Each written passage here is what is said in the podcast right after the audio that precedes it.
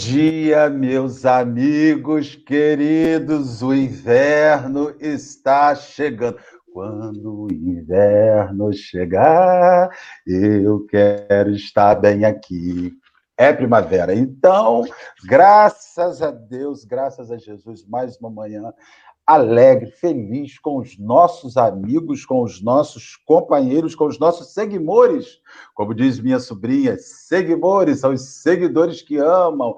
A gente se sente extremamente feliz. Rosângela acordou seis e seis da manhã para dar o seu bom dia. Leime Brutskin, do Rio Grande do Sul. Eu não imagino quanto está de frio no Rio Grande do Sul. São os nossos amigos Edson, que Edson fala assim, deve estar pensando, mas como é que esse pessoal sabe de onde esse pessoal é? Porque esses são companheiros que nos acompanham, que seguem o, o café há tanto tempo, que eles botam seus nomes, suas, seus, seus, suas residências, se bobear, botam seu CPF, Pix, botam tudo aí, nós vamos criando laços, vamos criando relações, vamos ficando amigos e falamos como se estivéssemos, porque de fato estamos próximos, juntos. Verone, Sheila Agostinho, o pessoal já, Fabi, nossa amiga de Rio das Ostras, enfim, todo esse grupo que compõe o é, Evangelho, quase que não sai, o Gago se emocionou, travou as, as palavras, é uma alegria enorme estarmos juntos neste momento de, de, lutas e adversidades, nós estamos aqui felizes. O Edson nos disse antes dos bastidores que é a sua primeira aparição em público posterior à Covid, então estamos muito felizes de estar recebendo o Edson aqui, que esteve acamado, que passou por momentos difíceis, e que está aí bem, feliz, e vamos estar juntos. Alessandra, bom dia, querida. Bom dia, meu amor, bom dia, meus amores, bom dia, Café com Evangelho, essa família fundão tão especial ao nosso coração, tão especial no coração de Jesus. Gratidão a Deus pela oportunidade de conhecer cada um de vocês que estão aqui no chat conosco, que vem aqui nos dar esse bom dia, que é um abraço, um abraço no nosso coração, é um abraço na nossa vida e vocês não sabem o quanto isso faz bem para a gente, porque é, a gente não se sente sozinho, né? A gente sabe que a gente nunca está sozinho, mas é sentir que sempre tem alguém para dar a mão para a gente na dificuldade. E vocês do Fundão fazem isso conosco. Muito bom dia a esse grande convidado do dia de hoje. Como o Marcelo disse, graças a Deus, agradecemos também a Deus pela vida dele, pela recuperação pela oportunidade dele estar aqui com a gente hoje. O Edson, Edson, meu querido, seja muito bem-vindo ao café. Muita gratidão por ter aceito o convite e poder estar aqui conosco. Você já viu que o chat tem bastante gente, né? E tem bastante gente que vem aqui, fica só nos ouvindo, nos olhando, porque está às vezes no transporte público, está indo para o trabalho, está às vezes fazendo seu afazer doméstico, enfim, ele não pode dar o bom dia, mas a gente sabe que as pessoas estão aqui. Então, faça uma apresentação do Edson para o pessoal, diz de onde, de onde vem o Edson, o que, que ele faz movimento, a casa que ele frequenta, fique à vontade e seja bem-vindo, a casa é sua. Muito obrigado, Ali, muito obrigado também, Marcelo, e também aproveitando aqui a oportunidade para agradecer a Dora, que me fez esse convite, é, o Edson não é muito de apresentações, não, viu, Ale? Eu até costumo dizer, ó, fala que é o Edson de São Sebastião do Paraíso, do Movimento Espírita, e pronto. Mas, assim, como você disse, né, a nossa, nossa primeira oportunidade aqui no Café com o Evangelho, é, o que, que eu poderia dizer? O Edson, ele é natural, inclusive, de São João del Rei, estou lá quase pertinho de vocês por aí, né? Mas eu já estou aqui em São Sebastião do Paraíso há muitos anos, faço parte do movimento espírita aqui da cidade, inclusive na nossa organização em Minas Gerais, nós somos divididos, né? Além das casas espíritas de cada cidade, a gente divide na região por alianças municipais espíritas. Então, às vezes, tem uma cidade que tem uma casa espírita só, ele pertence a uma outra aliança, e assim a gente vai com a nossa organização. Depois, nós temos os conselhos regionais espíritas que pega uma região maior até chegar da União Espírita Mineira. Então, o Edson, ele pertence, inclusive hoje eu estou como vice-presidente da Aliança Municipal Espírita aqui de São Sebastião do Paraíso. E a gente faz um trabalho, inclusive, dentro do movimento espírita, o que nos coloca em várias casas espíritas. Então, não gosto de dizer, ó, oh, eu sou dessa ou daquela. Aliás, eu já falo com todos os colaboradores, olha, não me dê nenhum tipo de cargo. Eu prefiro encargos do que cargos, porque eu não quero ficar preso e vinculado. Eu prefiro participar do movimento, né? Então, assim, é algo que a gente já tem há um certo tempo e a gente tem conseguido levar. É, e só para finalizar, o Marcelo disse aí dessas pessoas, e nós, Marcelo, logo quando iniciou a pandemia, a Aliança Municipal Espírita resolveu, porque a pandemia trouxe muitas coisas positivas. Aliás, eu, tenho que dizer que são só coisas positivas, mais que a gente tente enxergar coisas negativas como desencarnes, dores, isso é positivo do ponto de vista da providência divina, então eu acho que não cai uma folha de uma árvore sem que Deus permita, a gente só precisa enxergar dessa forma. E uma das coisas, um dos pontos, foi exatamente nós utilizarmos essa ferramenta da internet. E aí, a Aliança Municipal Espírita aqui, nós resolvemos iniciar um estudo das obras básicas de Kardec. Então, de segunda a sexta, todos os dias, segunda a sexta, às 18 horas, a gente estuda. Na segunda, o Evangelho segundo o Espiritismo, na terça, o Céu e o Inferno, na quarta, a Gênese, na quinta, o Livro dos Espíritos, e na sexta, o Livro dos Médiuns. Até a ordem ficou meio assim, porque a gente começou exatamente numa quinta-feira. Então, a gente fez uma, uma sequência. E aí, quando nós iniciamos esse projeto, apareceu pessoas do Brasil inteiro também. Então, assim, a gente sabe, como você falou, e eu até gosto de tratar muito como uma família. Nós formamos uma família. E, de repente, tem gente que já troca o WhatsApp, já pede para ser amigo do Facebook, começa a conversar e, de repente, já estão marcando até visitas. É que, nesse momento, não são de visitas, mas as pessoas, graças a Deus, estão conseguindo. Então, essa foi uma ferramenta importantíssima nesse momento, podemos dizer, de transição e delicado do planeta, que eu acho que nós estamos sabendo e conseguindo usar de uma forma bem interessante. Não sei se tem mais alguma coisa na apresentação que vocês desejariam. Não. Ah, tá. Como você disse, é, exatamente porque tem muitas pessoas que não têm Facebook. A nossa transmissão da página da Aliança Municipal Espírita de São Sebastião do Paraíso, é só colocar assim que vocês terão acesso à página. Eu criei uma página com o meu nome no YouTube, porque aí eu pego todos esses estudos e jogo lá. E as pessoas que não têm Facebook podem depois acompanhar pelo YouTube. O nome da página é o meu nome, Edson Vander Assunção. Então, aqueles que quiserem, fiquem à vontade, seja para participar ao vivo conosco, de segunda a sexta às 18 horas. Aí, um pequeno parênteses. Como vocês mesmo disseram, o Marcelo disse, nós estamos recém-saído de, vamos assim dizer, de uma doença. Eu ainda estou nesse processo de recuperação, eu ainda não retomei os estudos, mas a gente tem feito prece nesse horário para que o meu organismo físico, é, vamos assim dizer, esteja realmente preparado, mas provavelmente essa semana a gente já retoma os estudos de onde nós paramos. Se Deus quiser, vai, vai dar tudo, tudo, certo. Alessandra, você fechou sua câmera por quê, minha filha? E fechou o microfone também. Porque eu cliquei errado. Não, o microfone ah. eu fechei mesmo para não dar ruído.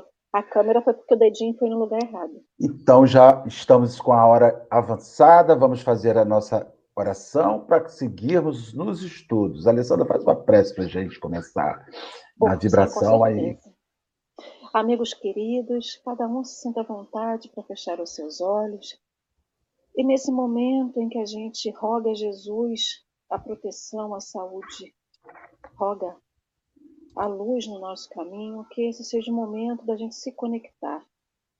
Se conectar a essa espiritualidade amiga, que seja o nosso anjo guardião, a Jesus, a Deus, aos mentores desse café com o Evangelho, que os corações da gente totalmente gratos, gratos pela oportunidade de estarmos aqui para aprender, para estudar, para conhecer, para expandir os nossos conhecimentos, expandir a nossa visão para a gente poder enxergar além, além da gente, além dos nossos problemas, além das nossas dificuldades, para que a gente possa conseguir enxergar a solução, a solução que a gente precisa hoje a solução que a gente precisa daquilo que nos adoece, do que nos deixa, deixa triste, do que nos incomoda.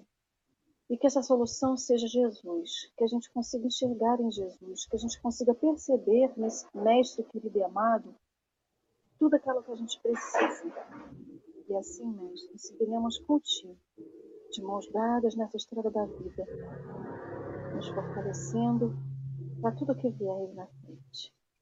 Nessa manhã te pedimos, Mestre, a sua proteção, a sua intuição, a luz no nosso caminhar, olhos de, olhos de ver, ouvidos de ouvir e coração de sentir. Para que esse também seja o momento em que a gente se une a Ti. Gratidão, assim seja. Graças a Deus. Edson, meu amigo, vamos começar. Está com você aí a bola. Podemos iniciar. Ok. E já, já chega jogando para mim, Marcelo? É, vai. Vamos para o gol.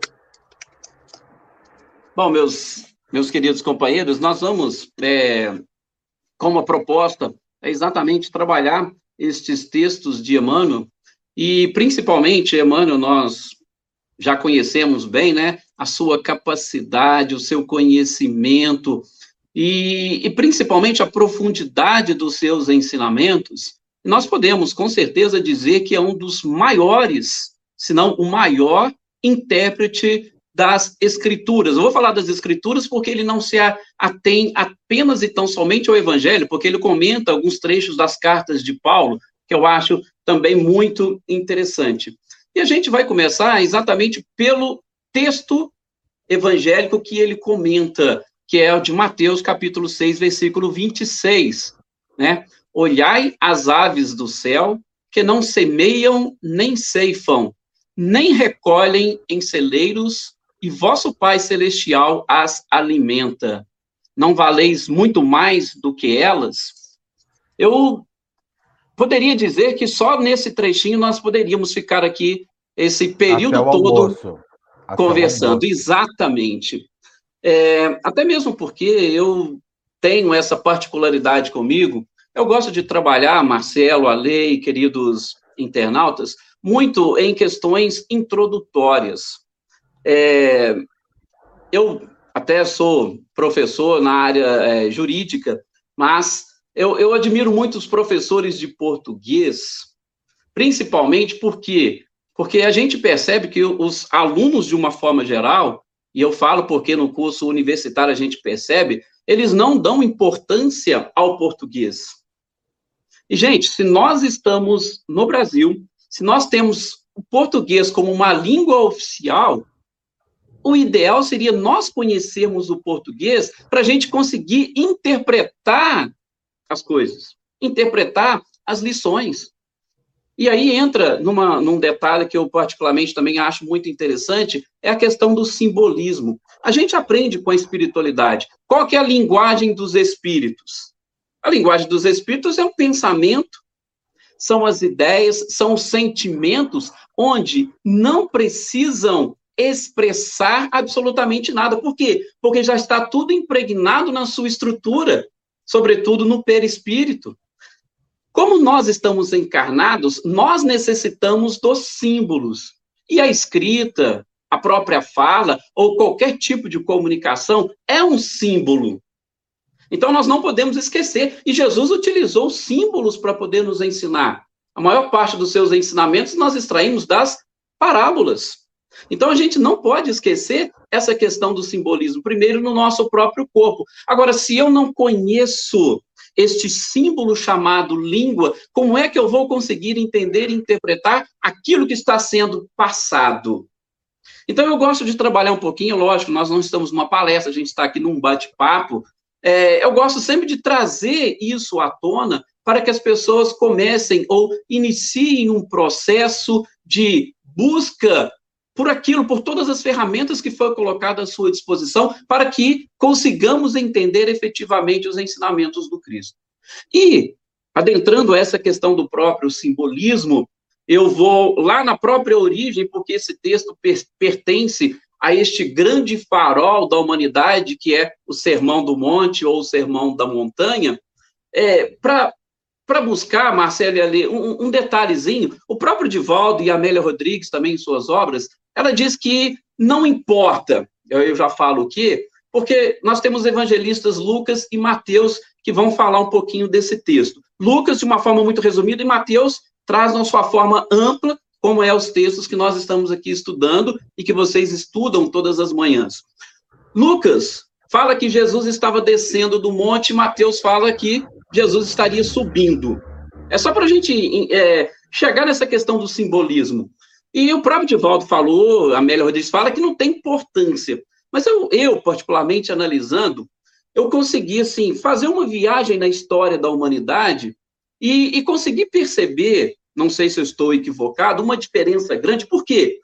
Porque quando Lucas fala que Jesus descia, você começa a acompanhar os textos de Lucas, que não era judeu, ele era um gentio, e você vai percebendo que no decorrer dessa história da humanidade, sobretudo naquele período de mil anos que nós tivemos praticamente em trevas, a igreja andou adotando muito mais os textos de Lucas, por quê? Porque sempre lhe passa aquela impressão que Jesus veio até nós efetivamente para limpar a humanidade do pecado e que nós não precisaríamos fazer nada. Aliás, nós vamos ver que Emmanuel começa o seu texto, os seus comentários, exatamente dessa forma, dizendo que as pessoas interpretam de uma maneira equivocada determinados textos. Por quê? Porque eles acham que, com base nisso, nós podemos e precisamos, não pode só ficar parado que Deus vai prover todas as suas necessidades. E aí tem esse símbolo. Como Lucas fala que ele desceu, fica aquela questão, opa, ele veio e já Mateus, ele fala que Jesus estava subindo. E isso nós vamos perceber, inclusive, em outros textos, como, por exemplo, de Zaqueu, que para chegar e ver Jesus, ele teve que subir. Ou seja, há uma necessidade de um esforço mínimo da nossa parte para que a gente possa chegar até o Cristo. E não apenas e tão somente esperar que ele venha até nós. Tem muitas é, passagens do próprio Evangelho que a gente vai ver Jesus utilizando, por exemplo, o verbo no imperativo afirmativo. Como, por exemplo, amai, ó, se vocês amar a mim, ou seja, vocês têm que ter esse esforço mínimo. E aí, de novo, entra lá no português. Se eu não souber o que, que significa isso, ou como eu vou trabalhar isso, fica realmente difícil e complicado. E nós vamos ficar naquela situação totalmente passiva, esperando. Ah, não, mas Jesus morreu na cruz, já salvou a gente do pecado, a gente não precisa fazer absolutamente nada. Edson, se você me permite uma, um, um comentário. De, de, é, a gente tem os evangelhos sinóticos, né, Mateus, Marcos e Lucas, que redigem da mesma semelhança. Entretanto, Lucas não presenciou aquilo. Lucas foi ouvir de Maria de Nazaré em Éfeso, a pedido de Paulo de Tarso, aquele evangelho. Mateus foi testemunha ocular da situação, ele estava lá, ele viu aquilo, ele presenciou o Sermão do Monte, ele era um daqueles que integrava a equipe do Cristo. Então a gente fala de evangelhos que se assemelham, que têm o mesmo roteiro, que têm a mesma, a mesma, o mesmo objetivo, né? expor Jesus para fora, Jesus Todo-Poderoso, o Jesus das multidões, o Jesus das massas, e você vai ter o Evangelho de João que coloca o Jesus para dentro. O Jesus que faz o Edson olhar para dentro, que faz o Marcelo olhar para dentro, que faz a Alessandra olhar para dentro. É o Jesus que eu sou o caminho, eu sou o pão, eu sou a vida, eu sou a videira, e você está nisso tudo, né? Então a gente vê que esses evangelistas redigiram, por exemplo, Lucas faz uma redação de uma, de uma, de uma linguagem ouvida, ele ouviu aquilo, ele escutou aquilo de pessoas, assim como Marcos, né? Também escutou de pessoas, acessou documentos à época.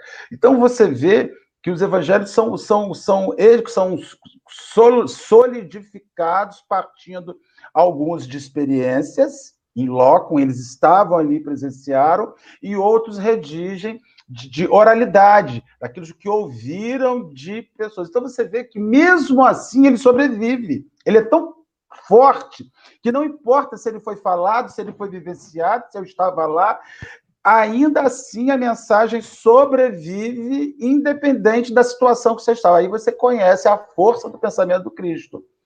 que haja o que houver, ele sobreviverá. Ia falar, haja o que haja. Olha só que já ia tomar uma catinha de papo do Edson da minha língua portuguesa aqui. Então, é muito bacana isso. A gente faz no embalo das palavras, né? Mas é isso, meu amigo. Então, essa, esse início é muito interessante, porque leva a gente a refletir que o, a profundidade do evangelho ela é tão mais nas questões intrínsecas de transformação, de reajuste, de consolidação, do que, olha, eu redundando, de subir para cima ou de descer para baixo, e é isso mesmo que você falou, é fabuloso, fabuloso mesmo. Ale, quer comentar alguma coisa? Não, querido, foi é, ótimo. É, então, e, e, e aí, Marcelo, é interessante por quê? Porque, como você disse, cada um deles tinha sua visão, e isso, de uma certa forma, vai exatamente expor a nossa sociedade, porque cada um de nós também temos uma visão. Tem gente que vai se identificar muito mais com Lucas, tem outros que vão se identificar mais com a forma como Marcos redigiu, tem outros que vão se identificar, e aí entra também um outro detalhe que eu é, adoro quando Joana de Andes comenta sobre os arquétipos, porque você citou bem Mateus, e Mateus tinha toda uma tradição judaico ou seja, já havia uma preparação diferente para ele assimilar esses conhecimentos e essas informações. E aí a gente vai buscar também a nossa própria origem. Olha, no meu subconsciente, qual foi a minha formação? Porque a gente sabe que os espíritas de hoje, boa parte deles foram os católicos de ontem, protestantes. Então a gente traz alguma coisa com a gente que vai também trabalhar nesse processo de interpretação. E o interessante desta mensagem, como você disse, do Cristo, por isso que ele utiliza os símbolos. E qual é o principal símbolo que Jesus utiliza? É aquele livro onde estão escritas as leis divinas que nós temos à nossa volta, que é a própria natureza. Olha para a gente ver. Jesus utilizou, ele comparou o quê? Aves do céu. Olha só, a natureza que traz todo o livro, todas as leis divinas, a gente pode ver, muitos é, palestrantes vão utilizar, por exemplo, para falar de reencarnação, exemplos da própria natureza, para falar assim, olha, tá vendo? É uma lei natural, está escrito aí na própria natureza. E Jesus fez isso. Ele pegou a parábola do semeador para falar de quê? Ah, não, ele estava dando aula para agrônomos. Não, ele estava dando aula para nós, mostrando que na natureza, ou Deus está presente na natureza e todas as leis estão ali escritas. Então, esse simbolismo, como você falou, a mensagem, ela é perfeita. Por isso que também adoro a questão 627 do livro dos Espíritos, né?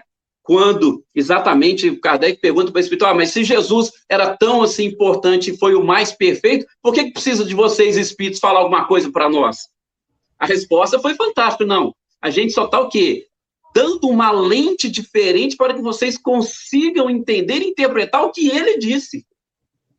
E aí nós temos todas essas é, formas e oportunidades exatamente de fazer e de buscar neste livro da natureza entender as leis de Deus, colocá-las em prática e, é lógico, utilizando as lições dos Espíritos, sobretudo nós estamos aqui falando de Emmanuel, aproveitar a oportunidade para trazer esses ensinamentos para dentro de nós e colocá-los em prática. Então, assim, seria aquela visão introdutória, como eu disse para vocês, que eu acho que se a gente começar a desenvolvê-la, nós teremos mais facilidade. Eu costumo até brincar. Se você vai montar uma redação, se a sua redação não tiver uma introdução bem feita, você não vai saber nem o que vai falar o desenvolvimento, e muito menos concluir de uma forma correta e adequada.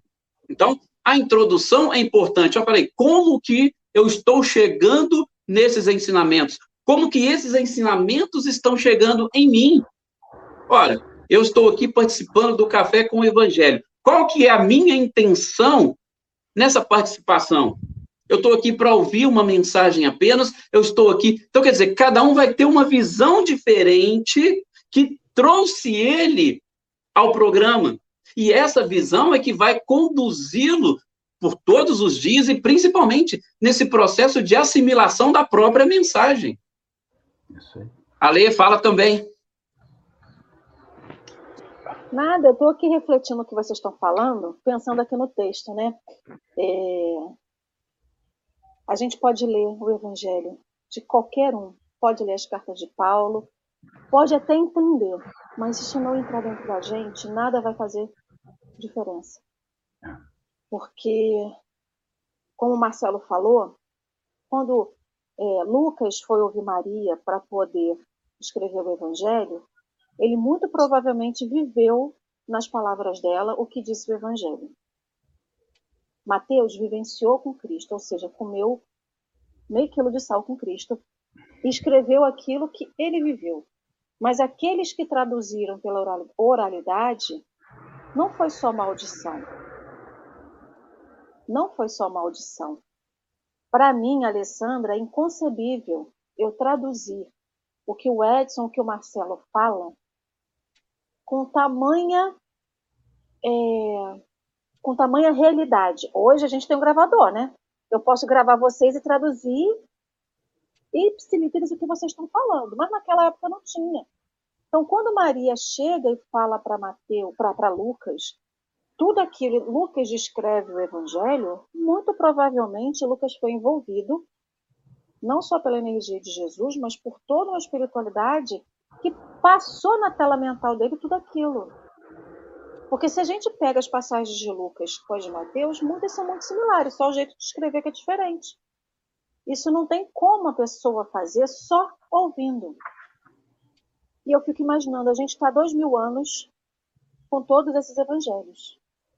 Passamos encarnações inteiras para trás ouvindo o evangelho. A gente viveu o evangelho. Acho que travou. Gente... Travei?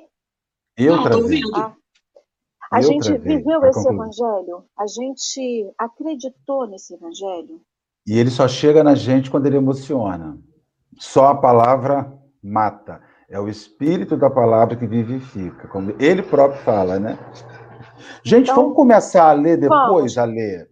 Vocês Termina querem que eu leia? Você quer... dá, uma, dá uma pegada aí nele boa para a gente comentando no meio do caminho com Edson. Vamos. Então eu vou começar aqui, Edson, depois eu dou a palavra para você.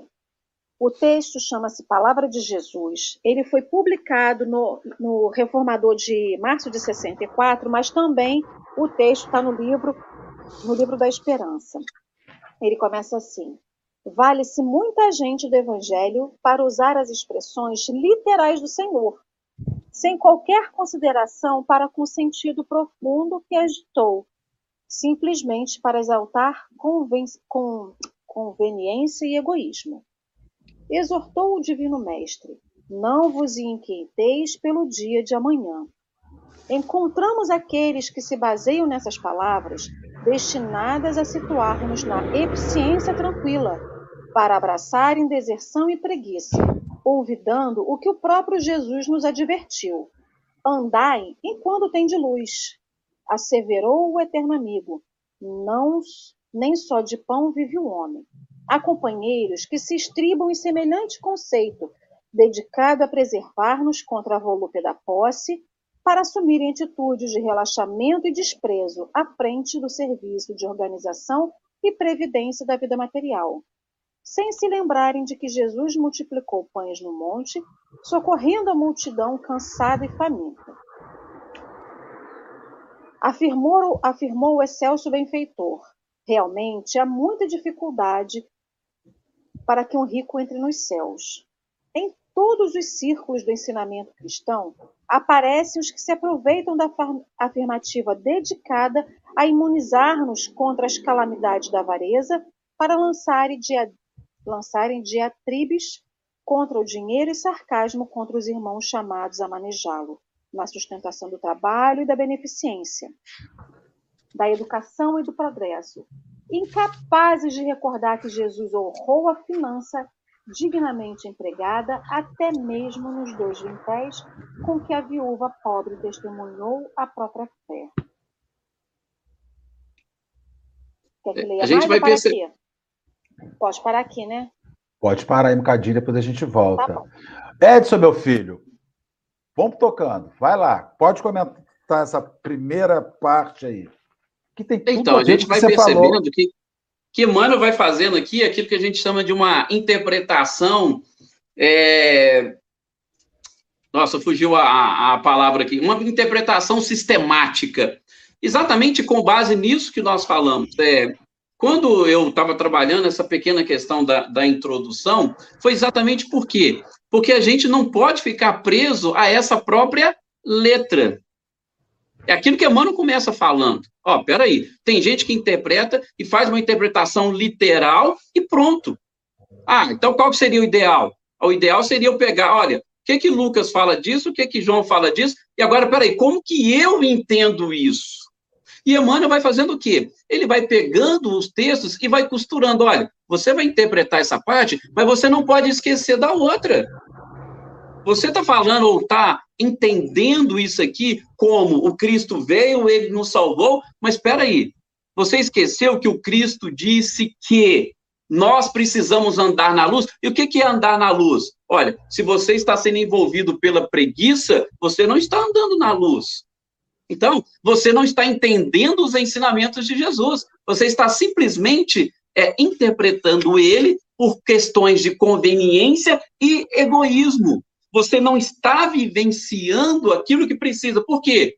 Porque, como o Marcelo disse, a letra mata e o espírito vivifica. Então, Emmanuel vai fazendo essa interpretação literal e buscando, nos mostrando: olha, não fiquem presos em determinadas interpretações ou em determinadas leituras. Aquilo que o próprio Kardec também falou para nós: olha, leia de tudo. Ah, mas tem coisas que são contrárias. Mas leia para você saber a opinião contrária, até para você conseguir defender. Até para você conseguir entender. Por quê? Uma coisa que o Marcelo falou que é muito interessante, acho que o Ale também mencionou. É, há aquela necessidade, eu gosto muito de usar essa palavra, de nós nos convencermos dos ensinamentos do Cristo. Porque muita gente lê, decora o evangelho inteiro, mas ele não se convenceu daquela verdade. E enquanto nós não nos convencermos, um exemplo que eu gosto de usar, dieta.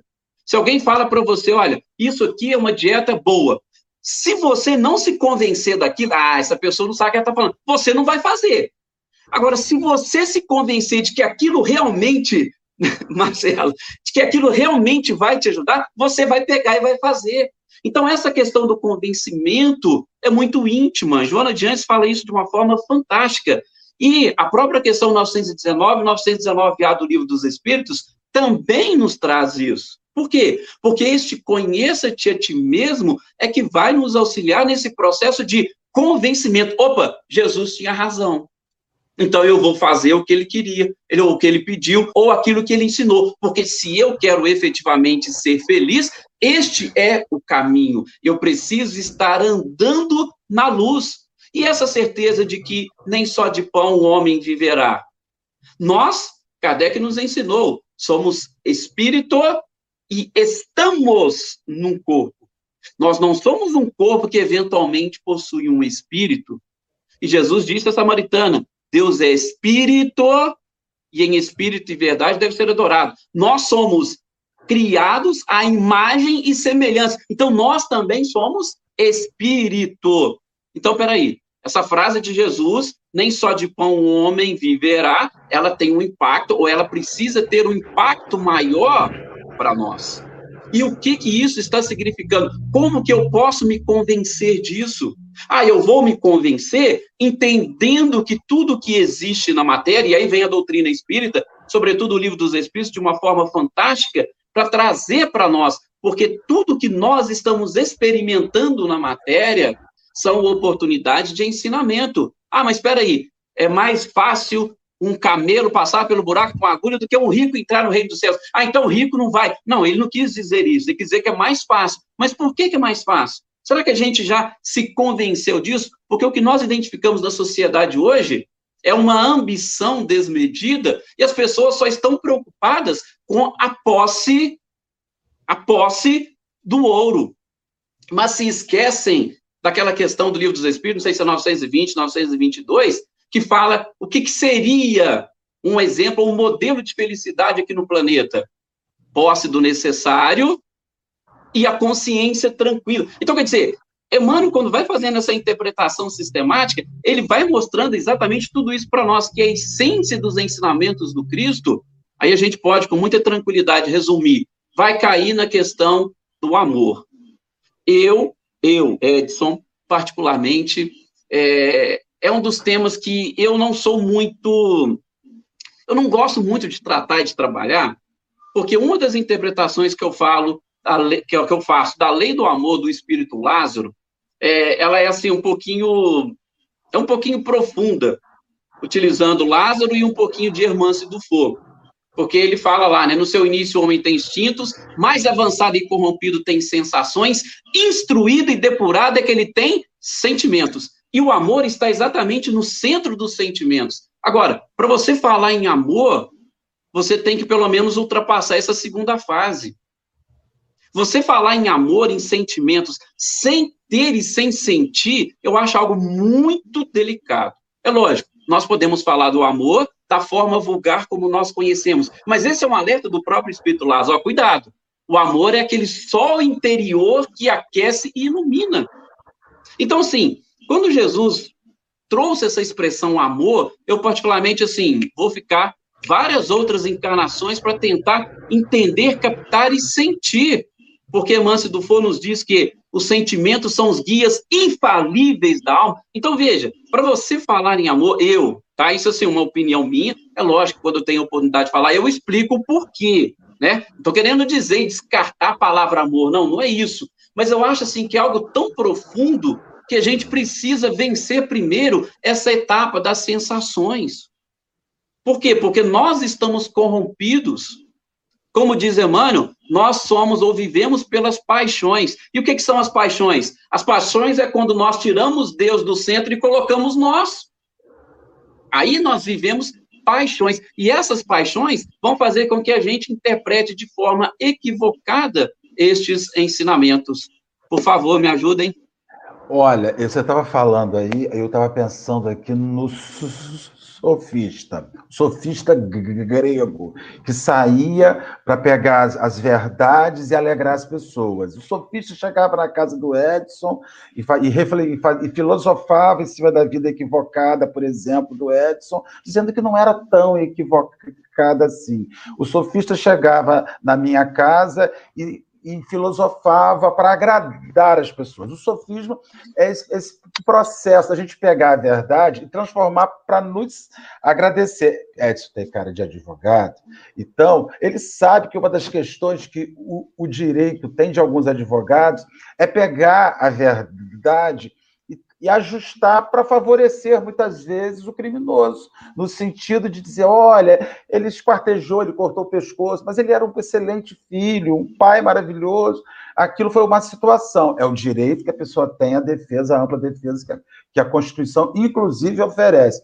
Só que Emmanuel ele está falando o seguinte: as palavras de Jesus elas têm um sentido que não é porque as aves do céu têm seus ninhos e ninguém as, e, e elas não têm que acumular que eu vou ficar deitado dentro da, da, minha casa esperando um passarinho chegar e botar comida na minha boca, porque bota na comida da boca do outro. Tenho o meu esforço. Então, assim, é um cuidado enorme com a apropriação de um sentido, de uma coisa que não foi feita para favorecer a um, mas foi feita para favorecer ao mundo. Se todos nós nos comportarmos como aves, dos céus que deitam no ninho e esperam a comida, o arroz não vai ser ensacado e não vai chegar na prateleira do mercado de São, José, São João do Paraíso, nem de Rio das Ostras, nem de Cabo Frio. Alguém tem que trabalhar nesse mundo. Então a mensagem, ela diz, eu penso muito nesse texto assim, olha, para que você tenha o direito a receber alguns benefícios do céu, mas você tem que se dedicar a outros trabalhos. Olha, a vida do Edson é ajudar os miseráveis, é ajudar os pobres. Ele se dedica 24 horas por dia. Provavelmente, esse excesso de, de serviço que ele tem em favor do outro fa favorecerá a chegada de coisas por alguém que vai observar e dizer: Nossa, esse cara está trabalhando, eu não faço nada, vou lá botar 50 mil reais na mão dele para ele ajudar e se alimentar e alimentar os outros. É esse movimento, não é inércia. Nós não temos que ficar na inércia porque Deus proverá. Eu deito no meu sofá, ligo o Netflix. Deus, Jesus disse que se eu ficar quietinho, chega. Mas não é assim. Tem que ter uma movimentação em favor de algo. Alguns se movimentam em favor de dinheiro. ou que se movimenta em favor do bem. Muitas vezes, quem se movimenta excessivamente em favor do bem, se dedica, acaba recebendo, por entre linhas, socorro de manutenção. Chico fala muito isso. Ah, a gente queria ajudar e não tinha. Chegava a carroça de chuchu na porta da casa dele. Chegava, não sei o que lá, na porta da casa dele. Porque era um movimentador do bem. Bezerra de Menezes, quando o aluno aparece, Bezerra de Menezes ferrado, sem dinheiro, chegando no Rio de Janeiro, aparece um aluno que nunca foi lá e deu um mês de aula de, de matemática antecipada, porque havia um fim para aquele homem que era bom e que não estava inerte. Esse, esse texto me chama muito isso, para a gente não adaptar a palavra do Senhor ao nosso favor. Né, Alessandro? Você acha eu isso? Fico, eu, não, quando vocês estavam falando, principalmente essa questão do evangelho, é muito fácil. Eu posso pegar uma Bíblia, colocar debaixo do meu braço, decorar ela de ponta cabeça e sair recitando tudo como está lá na Bíblia, como está nos evangelhos. Como eu conheço muita gente que faz isso. E aí eu pego, uso aquilo para minha conveniência. Então, o que, que acontece? Enquanto a gente não se apropriar do evangelho, e se apropriar do evangelho não é decorar ele, é aquilo entrar dentro da gente. Então, quando eu não me apropriar de me sentir pertencido ao evangelho, porque eu não preciso ser uma, um anjo celestial, uma pessoa perfeita para vivenciar o evangelho. E muita gente tem, se, tem, pensa que para viver, viver o evangelho e seguir o que eles seguiram e fazer o que eles fizeram, lógico, resguardados as, as épocas, a gente tem que ser perfeito. E aí é que está o X da questão.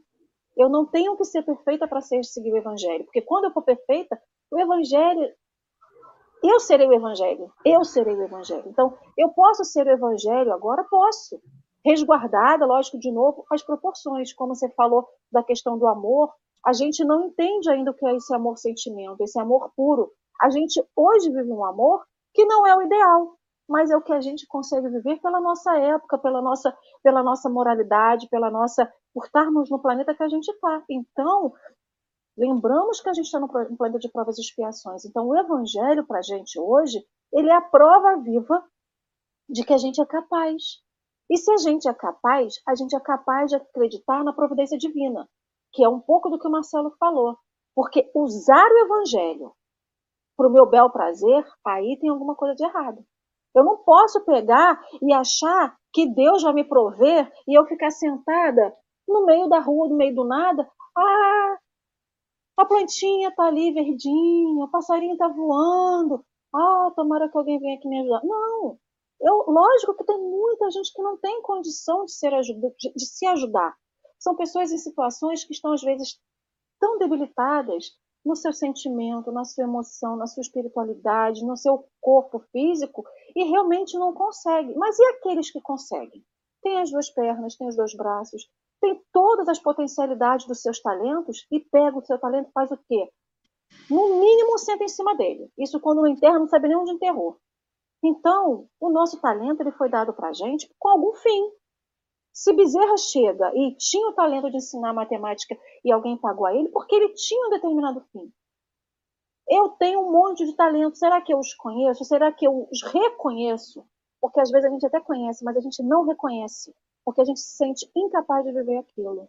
Então, assim é com o Evangelho. O Evangelho, viver o Evangelho, é reconhecer os talentos que a gente tem, colocar eles à disposição do mundo, da coletividade, à minha disposição para que eu me, me nutra, para que eu possa me nutrir espiritualmente, materialmente, porque eu preciso viver. Então, o que está aqui? Eu não preciso ser rica para ajudar. Eu não preciso ser rico para poder fazer alguma coisa. Eu posso fazer alguma coisa a todo momento. Isso tudo faz parte da vivência da apropriação do evangelho na nossa vida. E aí a gente vai deixando para depois, a gente vai deixando para depois, e a gente vai só esperando cair do céu. E às vezes a gente até espera cair do céu. Aí o que, que eu faço? Eu viro a caneca com a boca para baixo. E eu ainda quero que a minha caneca encha. E a caneca não está nem na, na posição certa. Porque ainda tenho que pedir para Deus fazer curva na chuva para a caneca encher o troço por baixo, entendeu? Então a gente dificulta, a gente dificulta a ajuda do céu para a gente. A gente dificulta a ajuda que a gente pede. A gente a dificulta porque se está aqui dizendo que eu tenho que andar enquanto tem de luz, eu vou querer andar quando? Na sombra? Se nem na luz eu consigo andar, eu vou esperar o quê para poder andar, gente? Então, eu tenho que olhar, eu tenho que vivenciar essas palavras do Cristo entender que elas não são literais. Algumas a gente pode até vivê-la literal, mas a gente tem que tirar justamente o que está nas entrelinhas. Isso a gente consegue fazer. A gente tem que lembrar que muitas vezes a gente está debilitado. A gente é aquele que precisa da ajuda. Porque a gente está desgastado. Tem tantos motivos que levam a gente a se desgastar.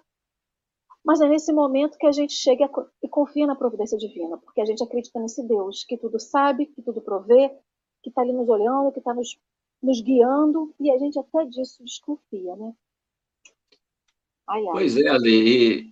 Inclusive, você falando aí, e na sequência do, do, do, próprio texto, nós não podemos esquecer, você inclusive terminou falando da fé. E com base no que você acabou de dizer, a gente não pode esquecer a questão 354 do livro Consolador, quando Emmanuel diz que só posso dizer que tenho fé quando eu deixo de dizer eu acredito e passo a dizer eu sei. Emmanuel deixa isso claro para nós. Você tem certeza disso? Isso é realmente aquilo que você compreendeu? E aí, quando você falava, eu lembrava da, da, da expressão de Kardec que a gente também deve trazer, até para poder, sim, como uma forma de, de consolo. Reconhece-se o verdadeiro espírita pela sua transformação e pelos esforços que ele faz para domar a sua. Então, a partir do momento que você já faz esforço, você já está no caminho, né?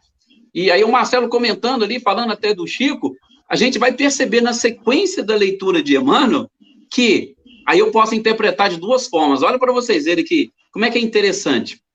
É a, a frase do não julgueis. Porque eu posso, como diz o Marcelo, fazer isso, fazer aquilo, e eu não posso esquecer que eu não posso julgar o outro por não estar fazendo. E às vezes eu olho, a primeira coisa que eu faço não é nem julgar, é já condenar. Nós temos essa mania, infelizmente. A gente não julga, não. Porque julgar é você exatamente passar por esse processo. Olha, o que, que aconteceu, o que, que foi, teve defesa e tal, e aí você emite o julgamento. A gente não julga, não, a gente já condena. Nossa, mas fulano tá assim por conta disso, daquilo, daquilo outro e tal, e isso aí tá na próxima encarnação. E... Então, assim, a gente pode ver essa necessidade, e aí Emmanuel depois já traz outra frase de Jesus nessa interpretação sistemática. Ele ainda fala que a gente precisa aprender, se alguém te pedir a túnica, entregue também a capa.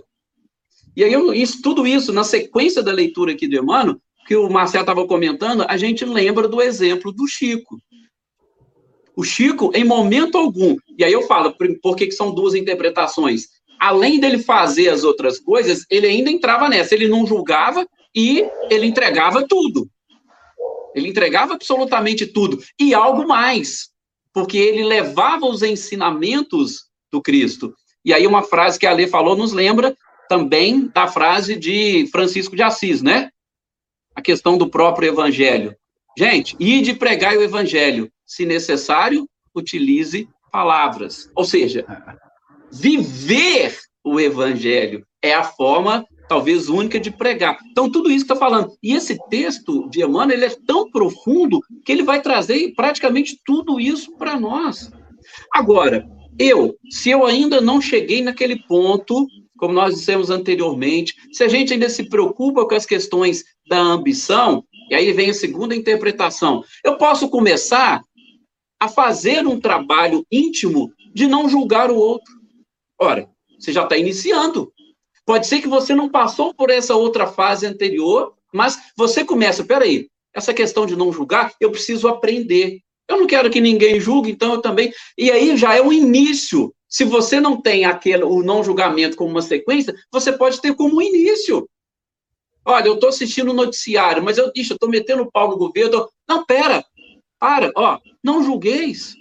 Se você tivesse no lugar dele, você faria a mesma coisa? Então, se autoanalise, se autoavalie, para poder exatamente facilitar o cumprimento daquela outra frase que está aqui para baixo. Eu não sei se vocês vão querer fazer a leitura do, do restante. Vamos terminar. A Alessandra, termina para nós aí, para a gente, que já estamos 10 minutos para acabar. Vamos embora, Lê. Deixa eu ver aqui, olha só, a gente parou assim. Disse o Cristo: Não julgueis. Não julgueis. Em toda parte, surpreendemos os que prevalecem do aviso que nos acautela contra os desastres da intolerância para cobertarem viciação e má-fé, sem se prevenirem de que Jesus nos recomendou igualmente: orai e vigiai, a fim de não cairdes em tentação. Admoestou o mestre dos mestres: ao que vos pedir a túnica, cedei também a capa. Po não poucos mobilizam o acerto consagrado a impelir-nos ao culto do desprendimento e da gentileza, para estabelecerem regimes de irresponsabilidade e negligência, quando Cristo nos preceituou a obrigação de entregar a cada um aquilo que lhe pertence, até mesmo nas questões mínimas do imposto exigido pelos poderes públicos, ao solicitar-nos: dai a César o que é de César. Não podemos esquecer que as palavras do Cristo, no curso dos séculos, receberam interpretações adequadas aos interesses de grupos, circunstâncias, administrações e pessoas. A doutrina espírita brilha hoje, porém, diante do Evangelho, não apenas para aliviar e consolar, mas também para instruir e esclarecer. Isso aqui, para mim, é o que mais me dá aquele agrado no coração. E instruir esclarecer. Porque aliviar e consolar, a gente vai achar o alívio e consolo através de tanta gente, através de tantos corações. Mas instruir esclarecer é opção, é escolha, é exercício do nosso livre-arbítrio, é exercício desse talento que a gente quer, porque o talento ele também precisa de instrução e esclarecimento para que ele cresça, para que ele frutifique, né? Então, isso me dá aquele quente no coração, dá aquela energia. E vou fazer até o contrário hoje, eu vou fazer minhas considerações finais antes de passar para o Edson, né? Enquanto a gente falava dessa questão de acreditar na divina providência, eu lembrei de uma historinha. Lógico que eu não vou lembrar a historinha como era, né? Mas é, é uma pessoa que está lá, acho que está numa inundação. Aí tá vendo a água encher e pede ajuda a Jesus. Aí Jesus manda um barquinho para a pessoa. Aí a pessoa não vai e não sobe no barquinho. E a água continua a cair e continua a encher. Aí Jesus, Deus vai e manda um barco maior. E aí a pessoa vai e não entra. Depois ele manda um helicóptero. E aí não tem mais como resgatar. Ele fala assim, mas Deus, você não me ouviu. Ele falou assim, olha, eu te mandei um barquinho, te mandei um barco maior, te mandei um helicóptero. O que, que você queria? Eu queria que você viesse. Então, assim, a gente fica achando que a divina providência é Jesus aparecer aqui na minha frente agora para poder me socorrer. Na verdade, se Jesus está dentro de cada um de nós, então o Edson é o Jesus, Marcelo é Jesus, cada um que está aqui no chat é Jesus, que vai chegar e vai, vai fazer a ajuda, a diferença na vida de alguém em determinado momento. Só que a gente ainda está preso à imagem daquele Deus de barba branca, sentada na nuvem, no, calde, no, no cadeirão. A gente tem a imagem de Jesus como a gente o conheceu, o homem de cabelos longos, de túnica. A gente não enxerga no outro esse Jesus latente que dentro, tem dentro de cada um de nós. Então a gente ainda fica achando que a gente só pode ser socorrido se vier a personificação. Aí eu lembro de uma brincadeira que o Marcelo fez comigo, a gente tem que ser mística, né? Do X-Men. Se travestir, se configurar na imagem e semelhança do que a gente acredita que é Jesus e que é Deus, para poder agradar os outros. E a gente não tem esse poder de se travestir na nossa configuração. Tenho que ser Alessandra com as minhas imperfeições, os meus acertos, para ajudar qualquer um que seja. Porque o outro também tem que reconhecer que a gente é falível, para ele também se sentir capaz de que ele também pode. Porque, imagina, chega Jesus aqui na minha frente e fala assim: vem, Alessandra, vem, aí eu vou. Aí eu sei que Jesus é perfeito, aí eu nunca vou me achar capaz. Mas quando a gente vê que o outro, que também é igual a mim, que erra, que acerta e é capaz, por que eu não serei capaz? Né? E era essas vou ficar quietinho agora, vou deixar os, cinco, os seis minutos que nos restam todos para o Edson, para as considerações finais dele, para o texto, para a prece, para ele dar uma receita de pão de queijo da avó dele, o que ele tiver aí, que ele quiser falar nesses seis minutos finais, Edson, querido. Pode ir finalizando aí para gente. Tá, obrigado, Marcelo. Mas assim, eu eu já até falei, estava comentando com vocês, eu não posso ficar muito à vontade, não, se deixar a gente fala. Né? Eu não sei se, é, eu não sei se isso é coisa de mineiro. Não sei se é coisa de mineiro, mas assim, não pode ficar muito à vontade, não, senão a gente, sabe, principalmente eu sou, eu posso dizer, né, apaixonado pela doutrina espírita, então, sabe, adoro, e nós vamos ficar aqui pegando, e vocês não sabem o tanto de coisa que vem na minha mente aqui para poder falar, mas nós eu estou me contendo aqui, aqui do café é o Henrique, que você não e está com você hoje, ele que fez contato, acho que você ontem. Não, foi a Dora. Henrique fala assim: nós temos que fazer o café de domingo, tipo, sem hora para acabar. A gente começa às sete e vai até esgotar o assunto, que não vai esgotar nunca, né? Só trocando de gente. Mas segue lá, meu amigo. Eita, aí eu não vou ficar muito à vontade, não. A gente já vai praticamente partindo aqui para as considerações finais e para a nossa prece, exatamente procurando manter né, o, nosso, o nosso horário. É, em cima do que a, a Alessandra estava falando, eu, eu lembro, até quando eu vou comentar essa passagem, eu gosto muito de contextualizar né, o, o momento. E, e aí, Alessandra, no, em João capítulo 1, versículo 32, todo mundo conhece a frase, né? Conhecereis a verdade, a verdade vos libertará. Só que eu gosto de lembrar o que ele diz no versículo 31. Porque o 31, João diz o seguinte: olha, e Jesus virou-se para os judeus que criam nele. Ou seja, não adianta você também jogar se a pessoa não tiver o coração aberto e preparado para poder ouvir. Então, essa necessidade de preparação íntima é que eu vou trazer aqui como consideração final. Tudo aquilo que a gente vai fazer, a gente se prepara. Por exemplo, se você vai participar de um casamento, ainda mais se vai ser padrinho ou madrinha, você já escolhe aquela melhor roupa e tal. Então, existe uma preparação para você participar de uma festa material. Agora, a gente está falando de um verdadeiro banquete espiritual, que é receber os ensinamentos do Cristo, seja em qualquer momento. Seja num programa como esse, pela internet, seja na hora de você fazer o evangelho no lar, seja na hora de você participar de uma palestra numa casa espírita, não importa. Mas será que nós estamos conseguindo fazer essa preparação para chegar ali e receber esses ensinamentos? Se nós não tivermos, vai acontecer o que a Alessandra falou na sua historinha.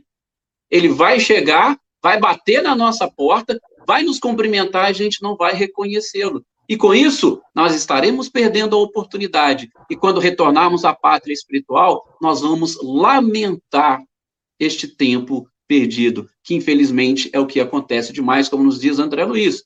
Cerca de 30% da população consegue cumprir 30% daquilo que programou. Eu acho que a gente não quer isso.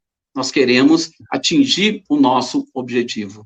E aproveitando, então, partindo para a nossa prece final, mais uma vez, gostaria que todos vocês se voltassem específica e diretamente a Jesus e a espiritualidade, porque os nossos amigos espirituais, os nossos anjos de guarda, muitas das vezes eles nos colocam em determinadas situações, em contato com determinados ensinamentos, para nos mostrar o caminho.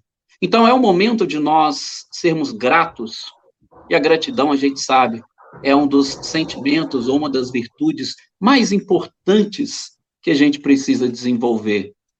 Sobretudo em todas as suas fases, como nos ensina Joana de Ângeles, mas em outra oportunidade a gente comenta.